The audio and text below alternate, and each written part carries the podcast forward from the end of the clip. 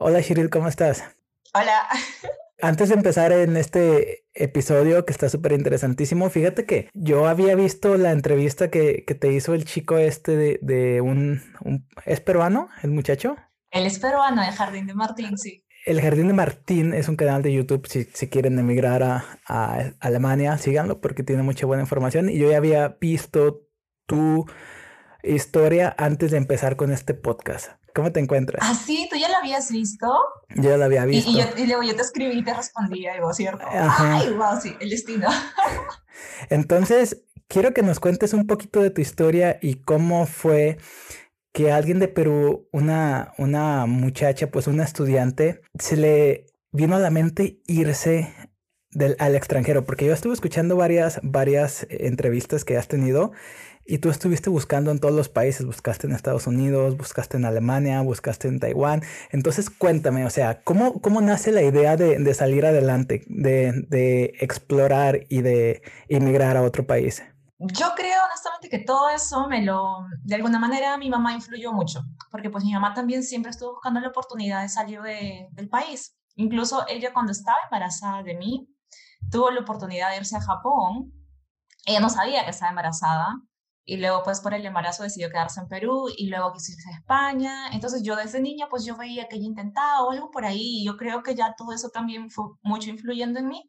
Y cuando yo cumplí 15 años, eh, yo ya estaba hablando inglés porque mi mamá me puso en clases de inglés desde los 12 años, un poco antes creo. Entonces, pues eh, empecé a buscar oportunidades. Es que cuando uno quiere algo, lo primero que tienes que hacer es averiguar qué oportunidades hay, ¿no? Y ahí fue donde encontré esta oportunidad de Taiwán y iba a aprender chino mandarín todavía por un año. Ellos lo iban a pagar todo, pero estuve, no sé si te recuerdas esa parte, presenté los papeles muy tarde. Y me pedían una cuenta de ahorros, se hizo, tenía que estar en el banco como siete meses, todo el proceso que yo en ese momento no averigüé, estaba muy chiquita también, ¿no? Y pues dijimos, o esperas un año, me dijeron, o, o bueno, tienes que evaluar otras opciones. Y yo ya no quería esperar más tiempo, así que empecé a estudiar en Perú. Y luego de ello, ya cuando empecé a estudiar, cuando estaba en la universidad, obviamente los primeros años de carrera uno ni está pensando en eso, estás más enfocado en la carrera, en pasar todo, en pasarlo bien. Y ya dos años, como año y medio antes de terminar, pues ya uno se ve a, la, puertas, ¿no? Ya de graduarse y dices, bueno, ¿qué voy a hacer después? Y la situación en Perú ahorita para la odontología, y no sé si puedo generalizar en Sudamérica, ahorita no está tan bien. y, y nada, empecé a decir, bueno, averiguar, averiguar si otros se han ido, si otros han podido, yo también voy a poder. Y ahí empecé a averiguar, empecé a ver países, ¿no? En Estados Unidos tengo familia y la verdad, pero es que eh, América nunca me llamó tanto la atención, no sé por qué. Es muy difícil. es muy difícil y muy caro.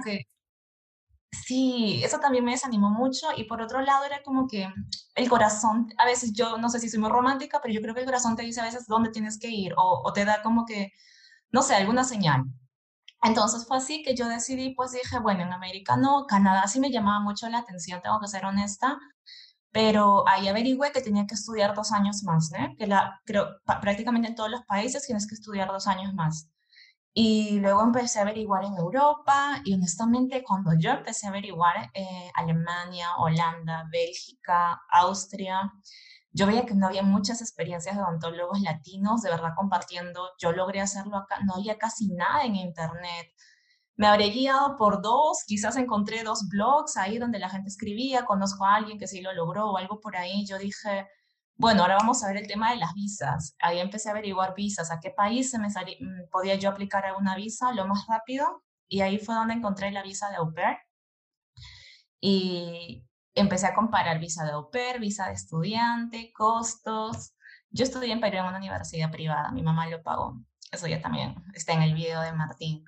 Y yo no, yo no tenía cara para decirle a mi mamá, oye, págame también la visa de estudiante para irme a estudiar a Alemania. Eh, y la visa ahorita es como 15 mil euros anuales. Ay, entonces dije, bueno, ¿qué visa? Y la visa de au pair fue la que me daba la oportunidad de venir, estudiar Alemania, vivir con una familia alemana, integrarme a la sociedad y, y fue esa por la que me decidí. Y como por, por el país, eh, quizás te refieres, pues averigüé, Holanda también hay que estudiar, eh, con el proceso no estoy tan familiarizada, pero sé que en Austria sí, sí hay que estudiar, en Suiza también, Bélgica no me llamó tampoco tanto la atención, así que no averigüé más. Y cuando averigüé en Alemania, pues no te digo que averigüé, encontré un par de experiencias que decían que sí lo habían logrado sin tener que estudiar dos años más en la universidad y dije, pues ahí voy. Antes, antes de seguir continuando, me da mucha curiosidad cuál es el, en, inglés se llama el thought process o cuál es, qué es lo que está pasando en tu mente cuando estás buscando información en, en el Internet. Porque tú lo mencionaste, en aquel entonces no había tanta información y últimamente ha habido una explosión de, comunicación, de redes sociales, donde todos estamos compartiendo nuestras historias, pero quizás hace dos o tres años no era tan común encontrar a gente que está haciendo lo que tú haces o lo que yo estoy haciendo. Cuéntame primero cómo es que tú decides buscar información, o sea, cuáles son los pasos que tú sigues, te vas por país o te metes a foros o cómo le haces. Y en segundo, en general, si alguien dice, ¿sabes qué? Me quiero ir a Europa.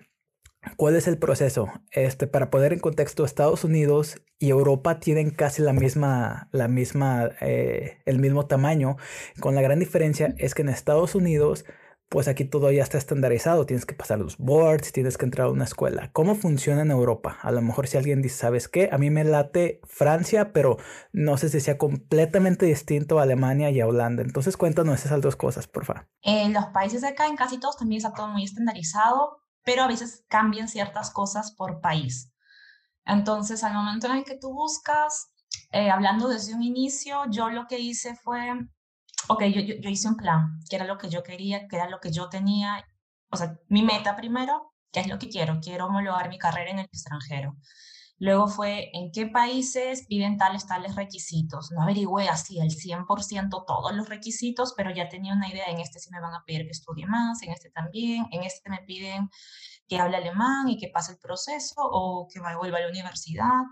Entonces fue como que eh, ordenar toda esa información y luego decir, bueno, ¿cómo me puedo ir yo? Porque pues yo aquí en Alemania no tengo familia, en Europa en general tengo por ahí un par de primos, pero en general familia sí con la que yo pueda decir me voy a vivir con ellos y todo eso, no la tengo, yo me vine totalmente sola. Entonces dije, me estoy yendo sola, ¿con cuánto dinero me voy a ir? ¿Qué visa voy a necesitar? ¿Qué, ¿En qué país me facilitan alguna visa para yo poder homologar mi carrera? Y así es, es todo un proceso en el que uno tiene que organizarse, ordenar su, cuál es tu meta, cuáles son los caminos que tienes para poder llegar a esa meta y cómo lo vas a lograr, cuáles son tus herramientas, cuáles son tus desventajas. El FODA, literal, el FODA se aplica para todo en la vida. Entonces uno tiene que evaluar su FODA, ¿cierto? Ajá. Fuerzas, tus oportunidades, tus debilidades eh, y amenazas, ¿así Y tus amenazas. ¿Sí?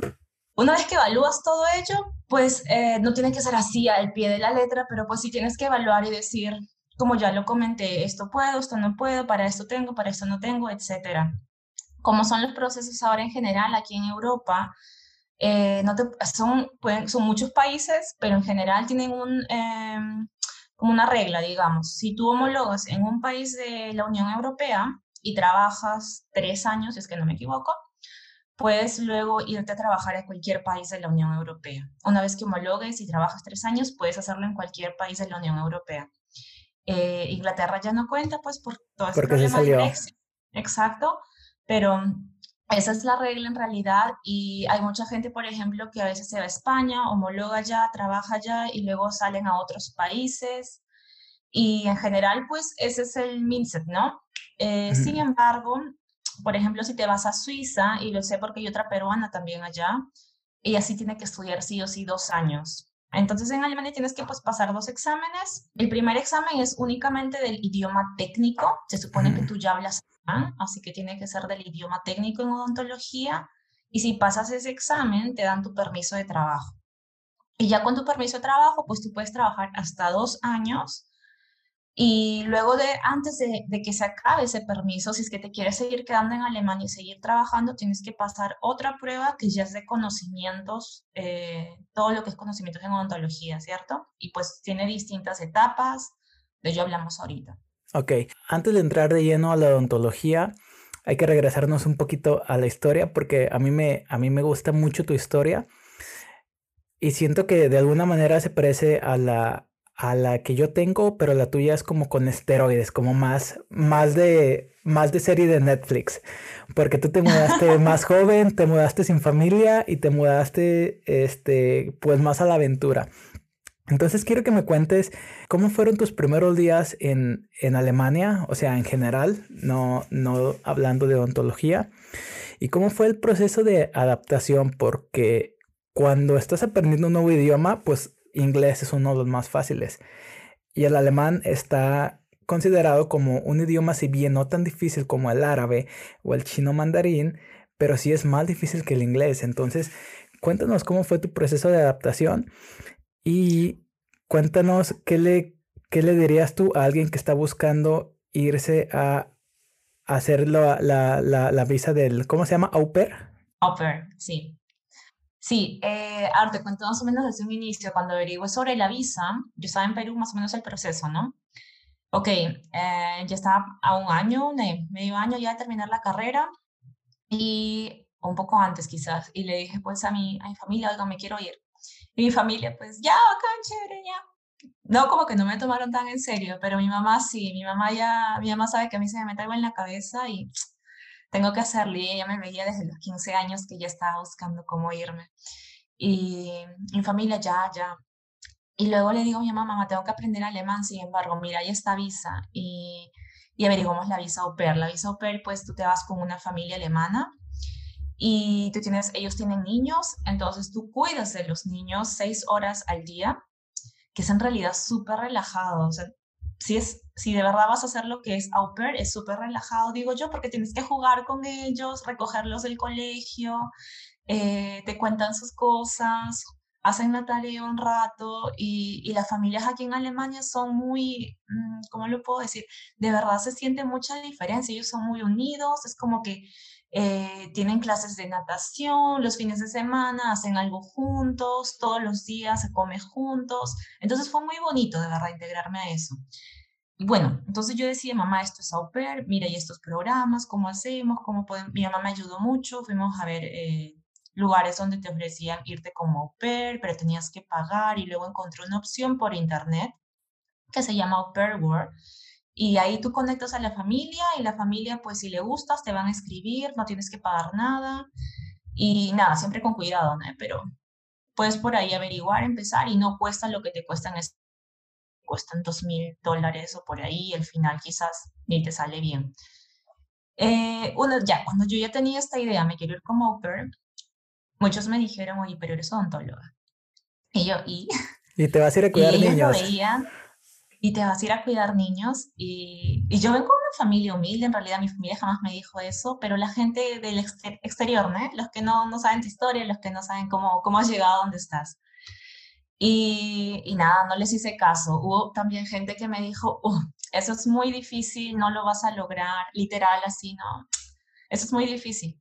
Otros que me decían, en seis meses vas a regresar, vas a extrañar mucho a tu familia. En fin, cuando te pase esto, no hagas caso, no hagas caso porque justo esa gente que te va a decir no lo logras o no vas a poder esto, es la gente que no lo ha logrado y que quizás ni siquiera lo ha intentado. Y eso lo aprendí acá llegando. Entonces ya tuve esta idea, mi mamá me apoyó, mi familia me apoyó y antes de venir honestamente estaba nerviosa. Hoy, obviamente, yo de Perú no había nunca viajado, no había salido al extranjero. Y era la primera vez y me mandaba súper lejos al otro lado del charco. Y, y nada, estaba, tenía muchos sentimientos encontrados. Y ¿Cuántos años tenías? 22, tenía 22.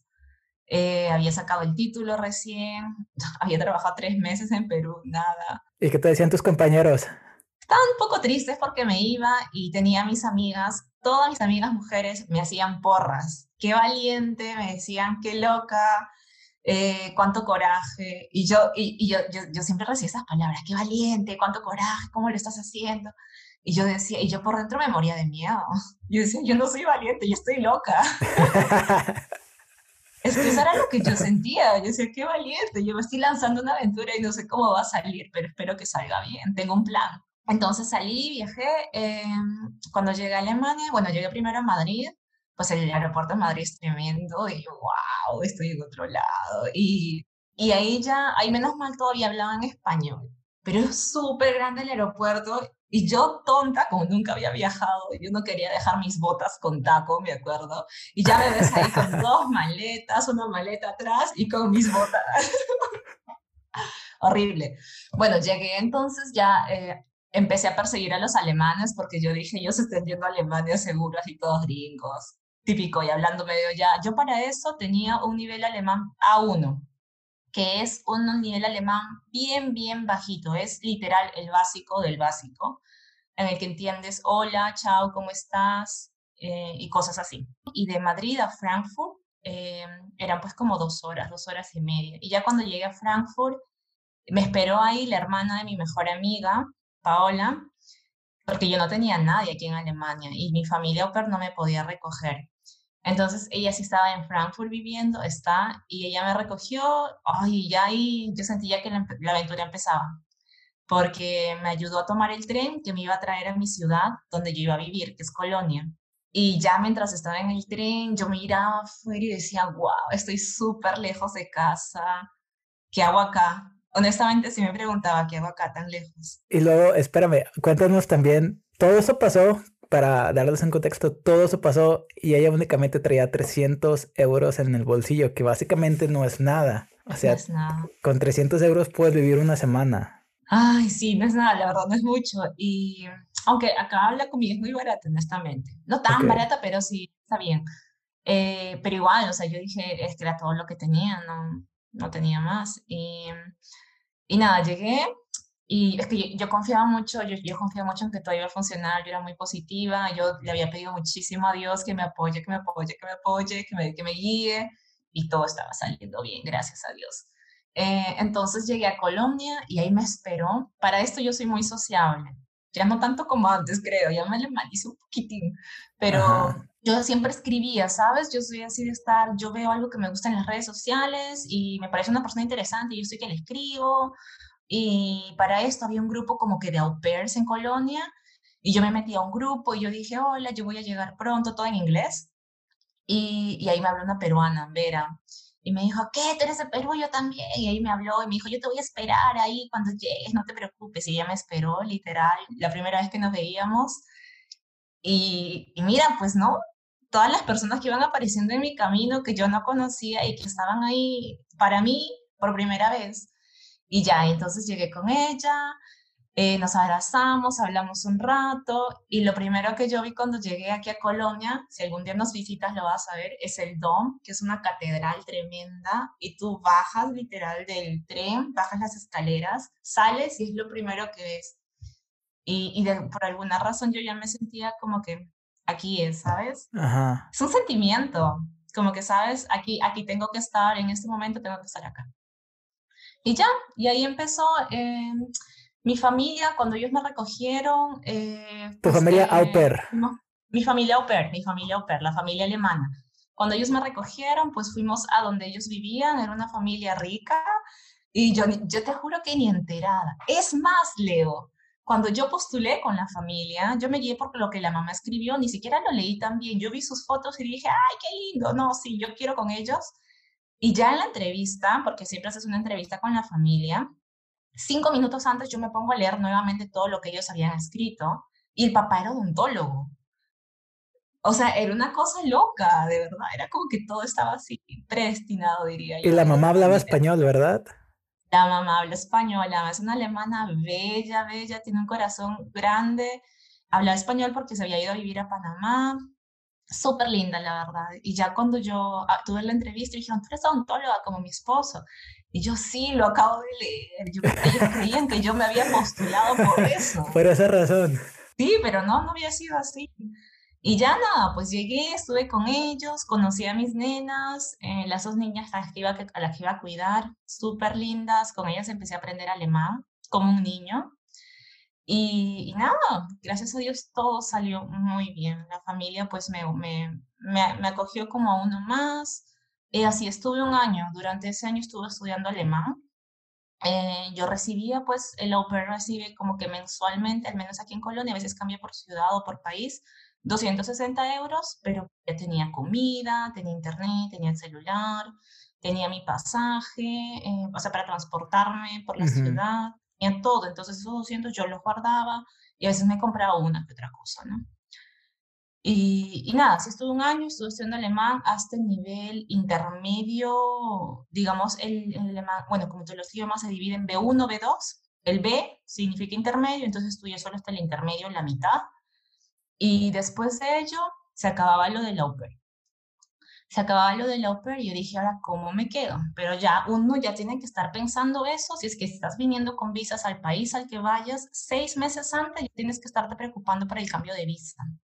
¿Cuánto, cuánto dura la visa? La de au pair dura un año. Entonces tú tuviste que renovar una vez como au pair o ya la cambiaste a estudiante o trabajo. No, no se puede renovar. Eso dura máximo un año, es todo lo que te dan. Entonces tienes que buscarte otra. Entonces tú estabas a contrarreloj. Estaba a contrarreloj ya. Bueno, lo hice a tiempo, ¿no? Lo hice, yo lo hice, yo lo recomiendo siempre ahora hacerlo seis meses antes, que parece mucho tiempo, pero de verdad es el tiempo que vas a necesitar. Yo lo hice cuatro meses antes. Entonces ya para eso mi alemán estaba como la Cardi, ta, ta, ta, un poco así ya, un poco más o menos como que sí me entendía, pero todavía no tanto, porque nosotros tenemos la R muy pronunciada, como que los, eh, las sílabas son así duras, digamos, ¿no? En cambio en ellos, ay, raro es. Entonces, este, ya en ese momento ya también iba a acabar mi visa au pair, ya no iba a tener dónde vivir. Recuerda que pues yo me iba a quedar con la familia solo hasta que termine mi año. Y hay otra visa que yo creo que también aplica para otros países en Europa, que es la visa de voluntariado. Eso lo tienen que buscar el que esté interesado, si quiere ir a otro país, tienes que buscar visa de voluntariado en tal país. También dura un año, puede durar hasta 18 meses. Es una visa en la que pues Tú haces un voluntariado, lo puedes hacer en un hospital, lo puedes hacer en un kindergarten, en un jardín de niños, lo puedes hacer en... Es que aquí en Alemania hay muchas instituciones para los jóvenes, para los adultos, para los ancianos. Entonces, en esos lugares es donde tú puedes ayudar. Y ellos te pagan, pues, ¿no? Una, te pagan 500 euros. No todos, creo que algunos te pagan más, algunos te pagan menos, pero en general son 500 euros mensuales, que no es mucho tampoco, no es nada casi Muchos de ellos te dan un lugar donde vivir, donde quedarte, un cuarto, y te pagan hasta el transporte, a veces hasta la comida dentro del establecimiento.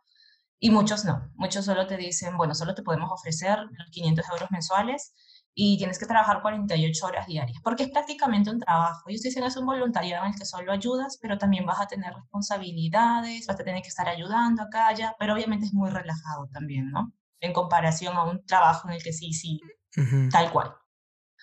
Entonces yo apliqué un voluntariado en un hospital.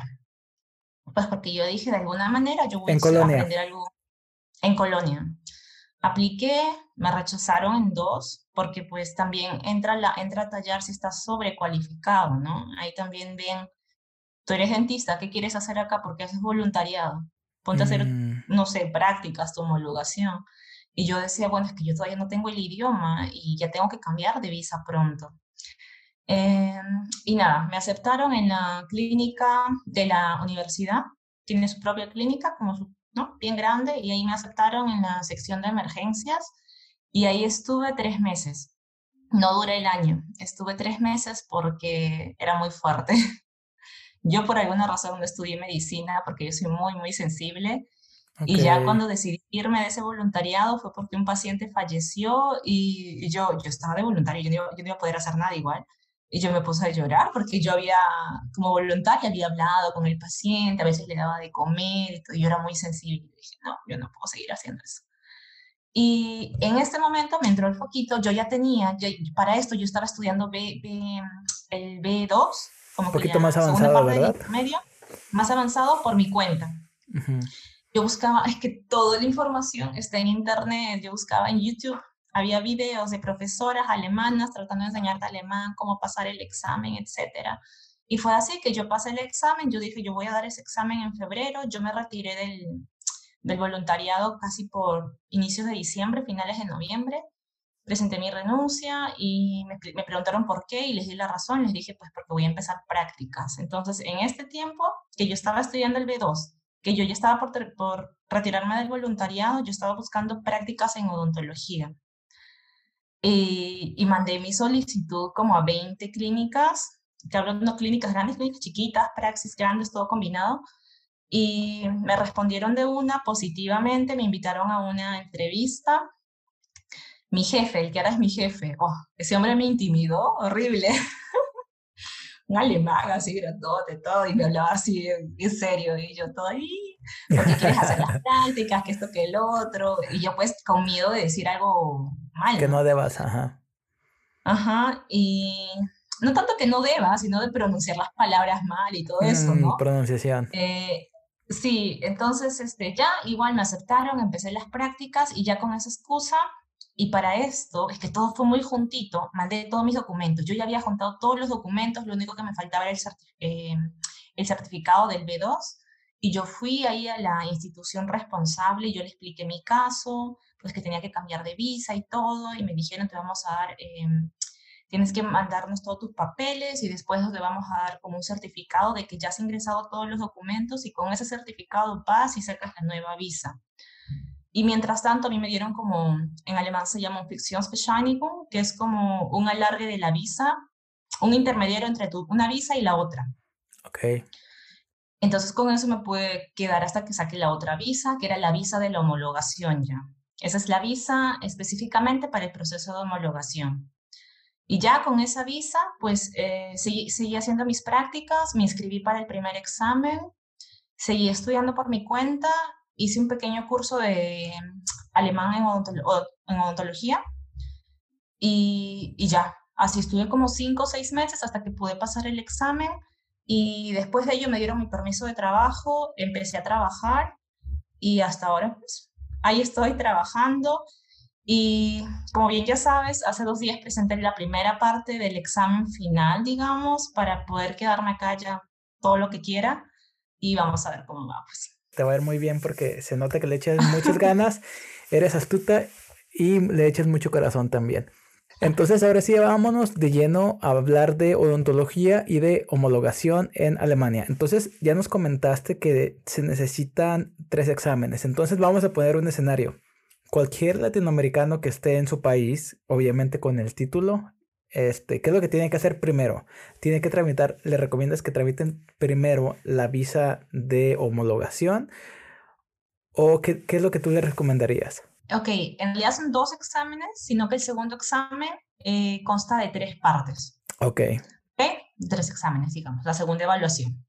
Ok, eh, lo primero y lo que yo recomiendo, para eso también está mi canal de Instagram, ¿no? Siempre ahí trato de responder preguntas y siempre digo, evalúa tu situación personal, porque tu situación no va a ser quizás la misma que la que yo tuve. Quizás tú estás en una mejor, quizás tienes otras oportunidades. Y, por ejemplo, porque está la visa del estudiante de idiomas, que es una visa de un año solo para estudiar el idioma alemán. No, no puedes trabajar con esa visa. Solo para estudiar el idioma alemán tienes que tener una cuenta eh, en el banco cerrada con cierta cantidad de dinero. Eso lo averiguas en la embajada de Alemania de tu país. Y mientras estás en esa visa, eh, con esa visa, digamos, necesitas, a veces depende mucho de la región Alemania en la que vas, actualmente necesitas casi en la mayoría un C1, que es un nivel avanzado, o en algunos un nivel intermedio. Entonces tú evalúas cuánto tiempo te va a durar esa visa, en cuánto tiempo vas a alcanzar el nivel de idioma que tú requieres. Esa es una opción si es que tienes el dinero para venir a estudiar en Alemania el alemán. Y luego pues cambias la visa, ¿no? Das eh, tu examen y pues eh, ingresas tus documentos, te dan un certificado y puedes cambiar la visa, la visa de homologación y continúas tu proceso y te empiezas a preparar para tu examen. Hay otra opción para, los que, para las que son chicas y chicos jóvenes antes de los 25 años, pueden aplicar, por ejemplo, la visa de la que fue lo que yo hice, o pueden aplicar una visa de voluntariado, pero la visa de voluntariado yo no la recomiendo pues porque tienes que estar 40 horas en este establecimiento donde te vayan a tomar y no te da mucho tiempo de estudiar. Y lo que tú necesitas para homologar en Alemania es aprender alemán. Lo mío fue una cosa, fue todo muy, muy pegado, fue todo muy, eh, muy rápido y tuve que acelerar muchas cosas y mi aprendizaje también. Pero yo digo, si hubiese tenido la oportunidad de venir y solamente estudiar, también lo hubiese tomado pero está la opción, ¿eh? no, no se descarta. Y luego tienes la opción de estudiar el idioma en tu país hasta un nivel intermedio, que es lo que te van a pedir. Y luego, cuando terminas ese nivel, eh, vienes a Alemania con una visa, no sé, eh, de estudiante solo por seis meses, digamos, envías tus documentos Quizás existe la opción de enviar los documentos sin estar acá, pero honestamente de eso no estoy segura, porque eso cambia a veces mucho por región. Envías tus documentos, esperas a que documentos, que los evalúen, que te envíen ese certificado de que ya los han evaluado, que está todo en orden, que puedes dar el primer examen y la primera evaluación y, ya está.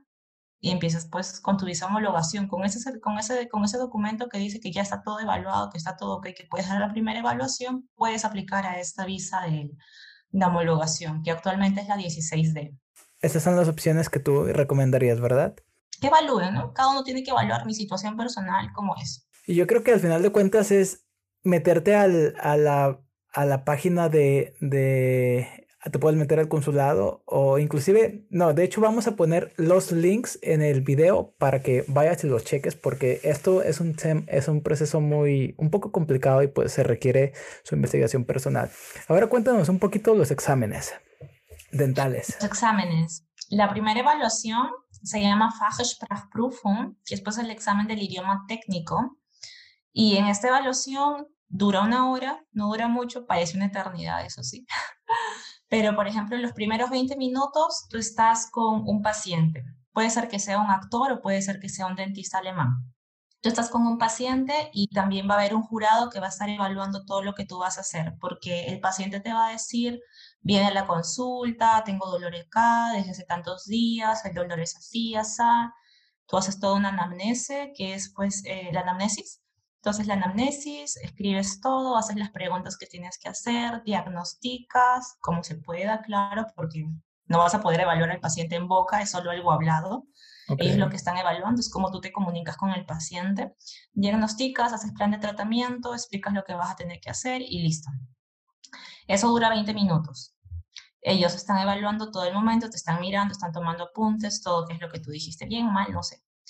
Luego viene la segunda parte en la que tú, con la anamnesis que hiciste, tienes que escribir nuevamente toda una historia clínica. Es escrito también. Escrita, sí, te dan 20 minutos. Escribes todo, todo, todo, todo. Chicos, porque esta pregunta me la han hecho muchas veces. Sí, es en alemán. me han preguntado si es en inglés, de verdad. Eh, no, es todo en alemán. Tienes que escribir todo en alemán. Te dan 20 minutos, diagnóstico, tratamiento, eh, etcétera. Luego viene la tercera parte, que son otros 20 minutos que pasas a hablar con el jurado. Y ya con el jurado, ellos agarran y evaluando el plan que tú hiciste para el paciente y lo que diagnosticaste, empiezas a hablar al respecto con ellos, ellos te hacen preguntas, es una ronda de preguntas, ¿eh? ¿por qué hiciste esto? ¿Por qué diagnosticaste esto? Y luego empezamos a hablar de prótesis, acá preguntan mucho sobre la prótesis alemana, las coronas telescópicas, y nada, tienes que empezar a hablar, hablar las diferencias, que existe esto, el otro, etcétera, etcétera, etcétera. Y evalúan también muchísimo eh, enfermedades crónicas, medicamentos y las interacciones eh, que se pueden presentar en un tratamiento odontológico, a lo que tienes que tener cuidado. Y ya, ese es el examen. Eh, eso dura una hora. Si pasas este examen, pues ellos dicen que ya estás habilitado para poder trabajar dos años, te dan tu permiso de trabajo porque sí, hablas el alemán, ok, te puedes comunicar con tu paciente, puedes escribir tus historias clínicas y porque pues, puedes comunicarte también con un colega, ¿no? Porque está el alemán que tú utilizas con el paciente y está el alemán que tú utilizas con un colega odontólogo, que se dice el Fachbegriffe, que como que los términos médicos, y el otro pues el término eh, popular, Ok. Todo eso también se tiene que aprender para la prueba. Y luego viene, trabajas, entonces un poco de experiencia y te presentas, empiezas, haces tu solicitud para presentarte a la segunda evaluación, que es el Kennisprüfung, que es un examen de conocimientos. Y en este, pues, este es el, el tiburón. ¿Este es el que acabas de hacer? Eh, no completo, porque son partes. Justo este año hubo un cambio en todo el reglamento eh, para cómo dar las pruebas ontológicas y todo ello. Entonces, el cambio que ha habido ahora es que las tres partes del examen, cada una va a ser en diferentes días, porque antes eran dos días.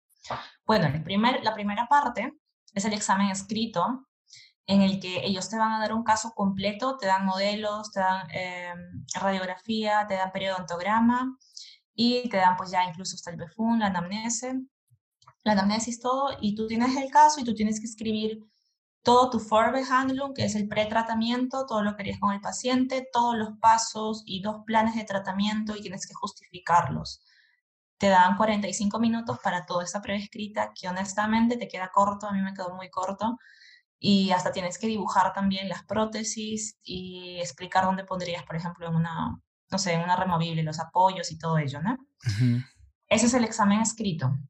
Luego viene, que si paso este examen, viene la segunda parte, ojalá, y esa es la parte eh, oral. Es una hora, puede durar hasta una hora y media, de acuerdo al reglamento, con el jurado. Y acá es ronda de preguntas de hora con un jurado de tres eh, doctores, pues capos, capos, capos en su, en su rubro. Incluso uno de ellos, el que hacía el examen hasta ahora, fue el que también participó en hacer el nuevo, la nueva clasificación aquí en, de las enfermedades periodontales y todo ello. O sea, súper capos, ¿no? Y, y te matan a preguntas. Entonces ahí es responder, responder, responder. Y luego de ello, si pasas ese examen, viene la parte práctica. En el examen práctico, ahí te dan, pues, te dicen, actualmente dicen que no, no están avisando qué es lo que va a hacer, pero lo que siempre hacíamos antes, bueno, se hacía antes, era corona, puente, preparaciones para inlay, eh, preparaciones hasta de cómo hacer una restauración, amalgama, aunque no sé si lo van a sacar ahora ya no se pone mucho amalgama, eh, pero igual quieren, que, quieren ellos asegurarse pues de que sabes cómo, eh, un tratamiento de endodoncia, y para ello te dan ellos cinco horas ahora, antes daban cuatro horas, ahora te dan cinco horas porque también han incluido la parte quirúrgica, que quiere decir pues que tú tienes, te van a decir qué cirugía hacer, qué cirugía es la que tienes que hacer y qué instrumentos vas a utilizar, cómo se llaman y todo, ¿no? Tú tienes que elegir los instrumentos, explicar cómo los utilizarías y todo ello. Esas son las tres partes y toda esa evaluación que dura meses, porque mira, yo di el examen hace dos días y tengo que esperar a la respuesta seis semanas y de acuerdo a ello me van a invitar a la segunda prueba que va a tomar eh, lugar todavía el próximo año. Eso es mucho tiempo en realidad, ¿no? Pero si, si haces todo esto bien, tienes tu aprobación alemana y ya está. Y mientras tanto, tú puedes seguir trabajando como dentista, ¿verdad? Yo, mientras tanto, puedo seguir trabajando como dentista porque lo que yo hice fue presenté en la primera evaluación, la del Fachsprachprüfung, y al toque nomás, al, a los 15 días mandé mi solicitud para esta segunda evaluación, que mira, tuve que esperar un año para que me inviten al examen. Entonces yo todavía tengo un año de permiso y quizás con la, como también hicieron cambios en la visa de homologación, aparentemente la puedes alargar hasta un año, pero creo que son solo en casos especiales. Si es que pues me tomara más tiempo, quizás podría pedir que me alarguen la visa todavía para seguir continuar trabajando un año más. Perfecto, muchísima suerte. Entiendo lo estresante que puede llegar a ser. Tremendo. Es algo bien, bien, bien complicado y en especial yo me imagino que la entrevista, o sea, en alemán es súper diferente y como tú dices, como son unos capos, a lo mejor puedes sentirte hasta intimidado, pero te deseo todo lo mejor. Gracias, sí que tenga buen corazón. Sí, sí, sí, te, va a ir muy bien, te va a ir muy bien. Yo creo que cuando te visite un día en Alemania, pues ya, ya nos vas a dar un recorrido por, por la clínica o tu clínica, quién sabe, o quién sabe. Bienvenido, es el plan, es el plan. Perfecto. Entonces, ahora vámonos a platicar un poquito sobre la odontología en Alemania, porque los alemanes son conocidos por hacer buenas cosas y hay muchas casas comerciales alemanas que también son muy buenas. Entonces, vámonos a platicar full sobre la odontología en Alemania. Como odontóloga nueva, ¿qué es lo que te puedo contar de la odontología en Alemania? Para empezar, cuando yo llegué, yo idealizaba mucho la odontología en Alemania, ¿sabes? Yo decía, wow, es que esos son unos capos, es que ellos están por acá y nosotros recién en Sudamérica estamos ahí empezando. No es tanto así. Eh, la odontología no cambia mucho, honestamente. Lo que cambia quizás son muchos los protocolos eh, pero no, de, no del tratamiento en sí, porque una resina como se hace en Sudamérica también se va a hacer acá. Lo que cambia quizás es que ellos son muy, muy, muy ordenados. A ver, si hablamos desde la perspectiva administrativa, para empezar, de un consultorio, es, y eso me encantó cuando llegué, cuando empecé a trabajar, es que los pacientes, los alemanes, ellos hacen su cita y están puntual para su cita 10 minutos antes sentaditos en el Wartezimmer, que es en la sala de espera, y tú por ello no te tienes que preocupar. No hay pacientes que cancelen o que incluso no vengan. Y si cancelan es porque están enfermos o porque de verdad se presentó una situación que no pudieron llegar. Y te avisan. Pero es, es, es increíble lo responsables y puntuales que son. Ahora no todo es color de rosa y en todo, en todo lado se cuecen habas. Hay, hay, también pacientes pues, que no son, no, no, no, son así como la mayoría, pero del 100%, yo diría 90% cumplen con eso, puntualidad y responsabilidad, que a mí me encanta y como ontóloga me siento respetada, ¿no? que respetan mi tiempo. Eh, eso es lo primero, de acuerdo desde la perspectiva del paciente, mucho me preguntan y los pacientes cómo reaccionan cuando hablan, cuando están contigo, pues porque yo no soy nativa alemana, yo no hablo el alemán nativo y, y reaccionan muy bien. Yo trabajo en una ciudad grande y tengo amigas que trabajan en pueblos más pequeños y nunca han tenido problemas. Es más, se interesan mucho, wow, ¿de dónde vienes? Fue lo primero que preguntan. Y yo, ah, yo vengo de Perú, ah, y ahí empezamos a hablar y todo, y ya se crea esta atmósfera bonita, ¿no? No he tenido problema con mis pacientes alemanes, los pacientes son de verdad a uno. Ahora, desde la parte administrativa, ellos la mayoría tienen una recepcionista y una administra, administradora, pues porque en Alemania todo, eh, digamos, el seguro cubre muchos, muchos tratamientos y para que el seguro cubra estos tratamientos, pero cada vez que uno realiza algo, tú tienes que justificarlo. Y para esto existen códigos. Códigos que honestamente me cuesta la vida aprender, pero ahí voy le sigo echando ganas porque es un libro, no te miento, tremendo. No lo tengo aquí, creo, a la mano, pero es un libro así de puros códigos para cada cierto tratamiento que hay que justificar. Y, y por eso uno tiene un sistema que también lo utilizan allá mucho en América, creo, y ya, también en Sudamérica es un sistema en el que tú escribes todo lo que hiciste y si hiciste una resina, por ejemplo, eso es una F1. Y para que el seguro te pague esta resina, tú tienes que poner por qué hiciste la resina, pasas eso y luego la administradora tiene que ver que todo esté bien y se manda todo eso al seguro para que el seguro pague la resina. Entonces eso también es algo que tuve que aprender mucho acá, que se utiliza en Alemania, que los mismos odontólogos alemanes lo aprenden saliendo de la universidad, porque aquí existe el tiempo de asistencia, que sales de la universidad y tienes que hacer dos años de asistencia bajo el comando de un jefe, ¿no? alguien que te, guíe. Entonces, eh, eso se tiene que aprender muchísimo también. Es más, en diciembre voy a tener un curso solo de eso, Luego vamos a ver por parte de los tratamientos en sí, ¿no? Que es lo que les importa mucho. ¿Qué es lo que se hace mucho acá? Se hacen prótesis telescópicas, que yo no las conocía antes, quizás las vi en una clase de teoría, pero nunca las vi así, pues, ¿no? De verdad, el tratamiento y todo, cómo se hace, eso es magnífico, a mí me encanta. Eh, pues son eh, este sistema de dobles coronas, una corona interna, una corona externa, y pues que es una prótesis que entra a presión, ¿no? Son unas prótesis, eh, las coronas son, pasan por un, un proceso de galvanizado. Es súper, súper interesante. Si estás viendo esto, te recomiendo que vayas y busques prótesis telescópicas y que leas de qué se tratan.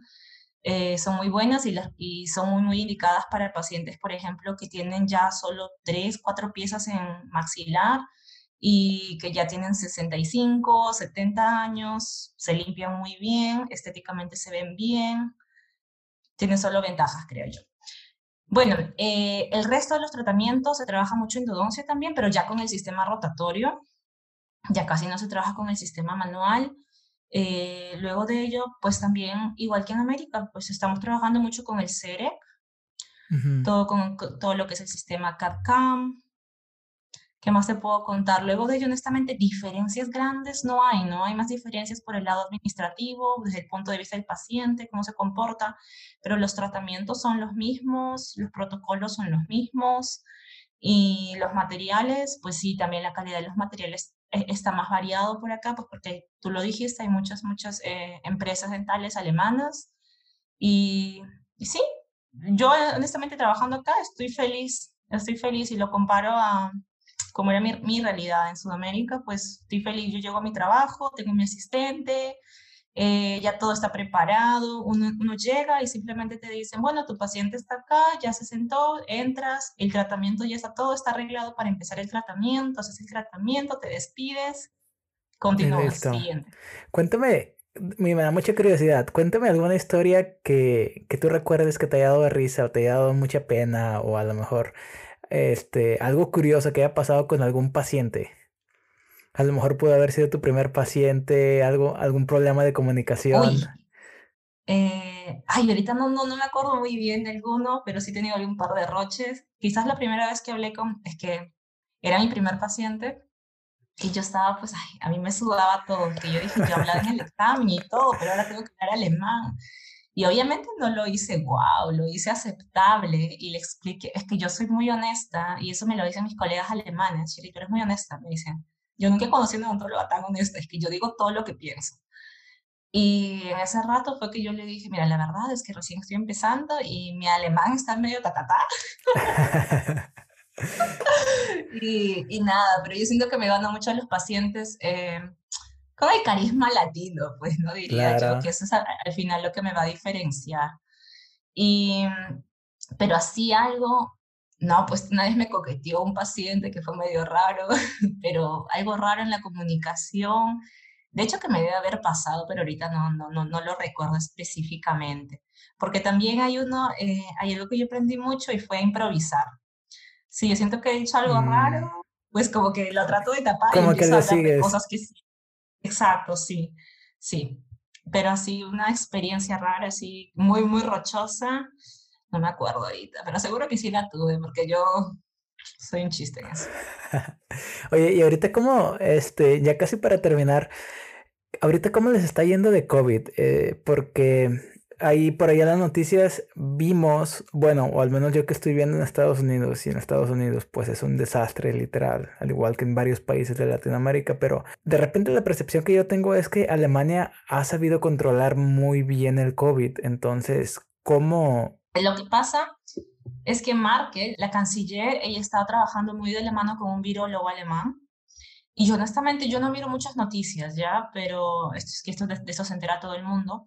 Eh, y él estaba prediciendo mucho cómo, cómo, cómo hay que, mm, cómo, cómo va a evolucionar esto, ella predecía la segunda ola, cómo tenemos que actuar, y la canciller lo está escuchando mucho, y de verdad que para esto yo no viví la primera ola del coronavirus acá, porque yo justo estaba en Perú visitando a mi familia con mi novio, y nos agarró el coronavirus y nos atrapó allá cinco semanas, pero cuando yo regresé acá y comparé mi realidad, la realidad que tuve en Perú con la situación esta y la realidad que teníamos acá, es que yo dije, acá no hay, acá no hay nada, acá está todo bien, la gente está en el parque.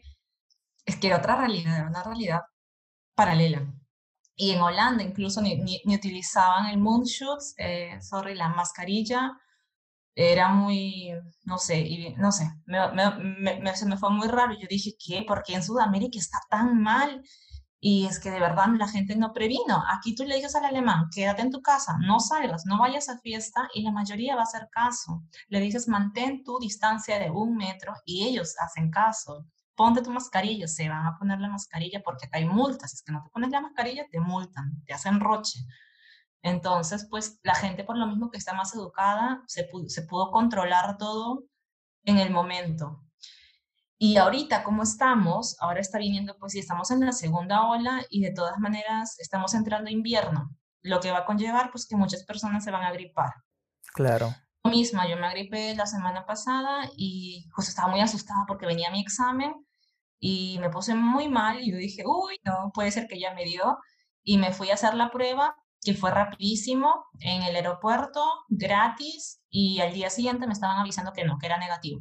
Entonces las pruebas las están haciendo también muy rápido y todas las ciudades que digamos están avanzando en casos, las están poniendo como ciudades de riesgo. Eso quiere decir que tienes que tener cuidado si es que vas a viajar ahí, a esta ciudad, y tienes que avisarle a tu jefe y todo, todo un protocolo. Ahorita, por ejemplo, mi ciudad todavía está en ciudad de riesgo, quiere decir que los, los casos de COVID están avanzando, pero también la gente se está cuidando. Yo veo que se están cuidando, no salen tanto, mantienen su distancia, se respetan.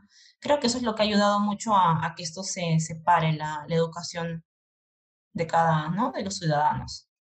Y la prevención también por parte del Estado, muy temprana. Perfecto. Y hablando en cuanto a ontología, este, ¿están siguiendo algún protocolo que a lo mejor acá en Latinoamérica no se esté siguiendo? No tanto, yo creo que ya más bien en América se está siguiendo un protocolo, el protocolo está mucho más porque ellos utilizan todo el, no sé cómo se llama, el, smoking, esto, no. El, traje, el traje completo. El traje, acá no lo han estado utilizando, por ejemplo, porque por lo mismo que no había muchos casos, por ciudad no había muchos casos, en mi ciudad no había muchos casos.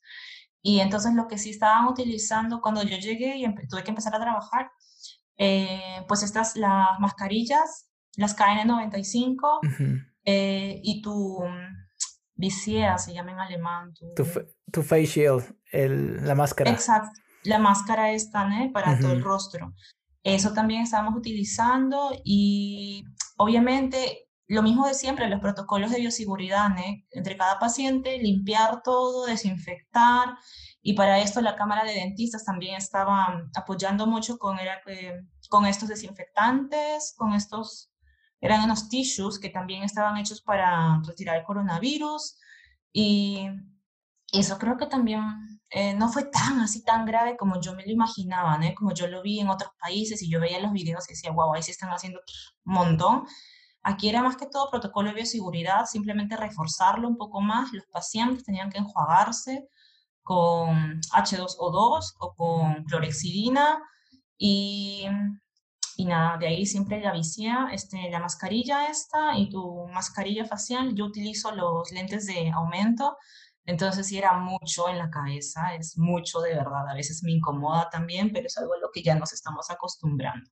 Entonces ya nada más para finalizar, nada más me gustaría que nos comentaras qué consejo le darías a aquellas personas que a lo mejor sienten que ahorita están atascadas, sienten que no pueden avanzar, independientemente de en qué parte de su vida estén, ya sea como estudiantes, ya sea que se hayan graduado, si están en un proceso de emigrar a otro país, porque yo te escucho a ti y veo que has sido hija única y que tu madre con mucho sacrificio te ha estado ayudando. Entonces, yo considero que todas aquellas personas que no lo tienen todo en la vida son las que tienen un montón de hambre y son las que cuando por fin se emparejan traen mucho momentum y que para detenerlos está bien difícil. Y yo creo que tú estás en esa etapa de tu vida donde para estar donde estás ahorita has tenido que pasar infinidad de cosas, has sufrido mucho, nombres económicamente, nombres que tuviste que haber emigrado sola a tus 22 años, a pesar de que mucha gente te dijo que no. ¿Qué consejo le darías a todas aquellas personas que, que pues que sienten que no se puede? Pues primero que borren la palabra no, es que la tienes que borrar, no existe. Independientemente de cuál sea el problema que estés pasando, independientemente de cuál sea tu situación actualmente, si tengas niños, lo que sea, lo que sea, ¿Qué es lo que tú quieres para ti? O sea, tú tienes que ponerte a pensar, ¿qué es lo que yo quiero en mi vida? ¿Por qué lo quiero? Y eso fue para mí un, un plus, ¿no? O sea, eso fue para mí el motor. Yo quiero, ¿qué quiero? Quiero cambiarle la vida a mi mamá, me quiero cambiar la vida a mí también, quiero que tengamos una buena situación. Esa mujer, esa mujer ha hecho muchísimo y, y ya es hora, ya es hora de que ella tenga una vida mejor y ya es hora de que yo se la dé y ya es hora de que yo también salga y conozca más. Ese fue mi motor. Entonces, tienes que evaluar qué es lo que tú quieres, tienes que evaluar cuál es tu motor y no va a haber nadie que te pare, no hagas caso si te digan que no se puede, lo que sea, todo es posible, porque si fuese imposible, no lo estarían haciendo. Así tú creas, no es que nadie lo ha hecho, es el primero en hacerlo. Y eso a mí, eso fue lo que yo me metí en la cabeza. Yo no conocía ningún peruano que estuviese homologando acá, porque no sabía de ellos. Y yo dije, bueno, voy a ser la primera. Y cuando llegué acá me di cuenta que yo no era la primera, que ya había gente que ya estaba haciendo lo mismo que yo. Eh, lo que yo quería hacer. Siempre va a haber alguien que va a estar dispuesto a escucharte, va a estar dispuesto a aconsejarte, porque ya pasó por lo mismo. Siempre va a haber alguien que ya está haciendo lo que tú quieres hacer. Así que solo seguir los pasos, no, eh, yo he tenido también mis momentos aquí en Alemania, me he deprimido también porque decía es muy difícil, porque decía no me está resultando quizás cortamente algo, pero nada, es simplemente pensar en tu motor, pensar por qué lo quieres y, esa es la razón, eso es lo que te va a empujar a levantarte cada día de tu cama y, decir ya, un día más, un día más que la lucho, un día más que estoy acá, sí se puede, sí se puede, sí se puede. Y si no se puede, y si no lo lograste, y si y si crees al final que dices, eh, no me está resultando, ¿qué es lo peor que te puede pasar? También tienes que pensar.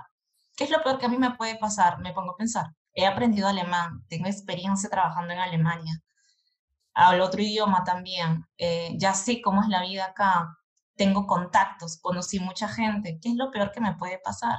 Que lo vaya a intentar en otro país quizás. Lo peor, lo peor, porque yo no quiero regresar a Perú. Yo amo mi país, que no me lo malentiendan, pero no, no, pertenezco allá, ya salí y yo siento que acá es donde tengo que seguir porque ya llegué y ya logré tanto Entonces, ¿qué es lo peor que puede pasar? Que tengas que empezar quizás de nuevo en otro lugar, pero incluso eso no, no va a ser lo peor porque ya tienes muchas cosas que has ganado, ¿me entiendes? Entonces, no, independientemente de la situación en la que estés, lo que estés viviendo, yo te aconsejo, sigue adelante, échale ganas, no te deprimas, porque siempre va a haber alguien que te va a apoyar. Y si alguno tiene dudas, me puede escribir. Perfecto. Ese sería mi consejo. Entonces, muchísimas gracias. Si alguien tiene dudas, pues vayan a ver su, su, canal de YouTube y también su página en Instagram porque ella está poniendo mucha información y pues es algo bien interesante porque yo también de cierta manera vivo lo que tú vives. Estás bien ocupado con tu trabajo, estudiando y todavía te estás dando el tiempo de comunicar, de expresar y de ayudar a aquellos que quieren hacer lo que tú has logrado. Entonces, eh, pues muchas gracias y, por ahí me comentaste que querías mandarle un saludo muy especial a tu mamá. Así que... Ay, sí. Ay, ya, llegamos al final ya. Ya llegamos al final. es que a ella le encanta que le mandes saludos. Mami, te mando un beso muy grande, te amo muchísimo y estoy muy, muy agradecida por todo lo que me has dado y, y nada, me espero, espero lograr todo lo que tengo planeado para que también pueda venir a vivir de una vez acá conmigo, ¿no? Te quiero mucho. Y que ya empiece a estudiar alemán. Ah, es que ella es muy gracioso. Sí, ojalá, vamos a ver. Amigos, pues por mi parte eso es todo y pues de verdad, vayan a ver, vayan a ver el contenido que ella está haciendo y creo que la información que nos acaba de dar es sumamente importante, en especial si te quieres ir a Europa, este, mándale un mensajito y nos vemos en el próximo capítulo.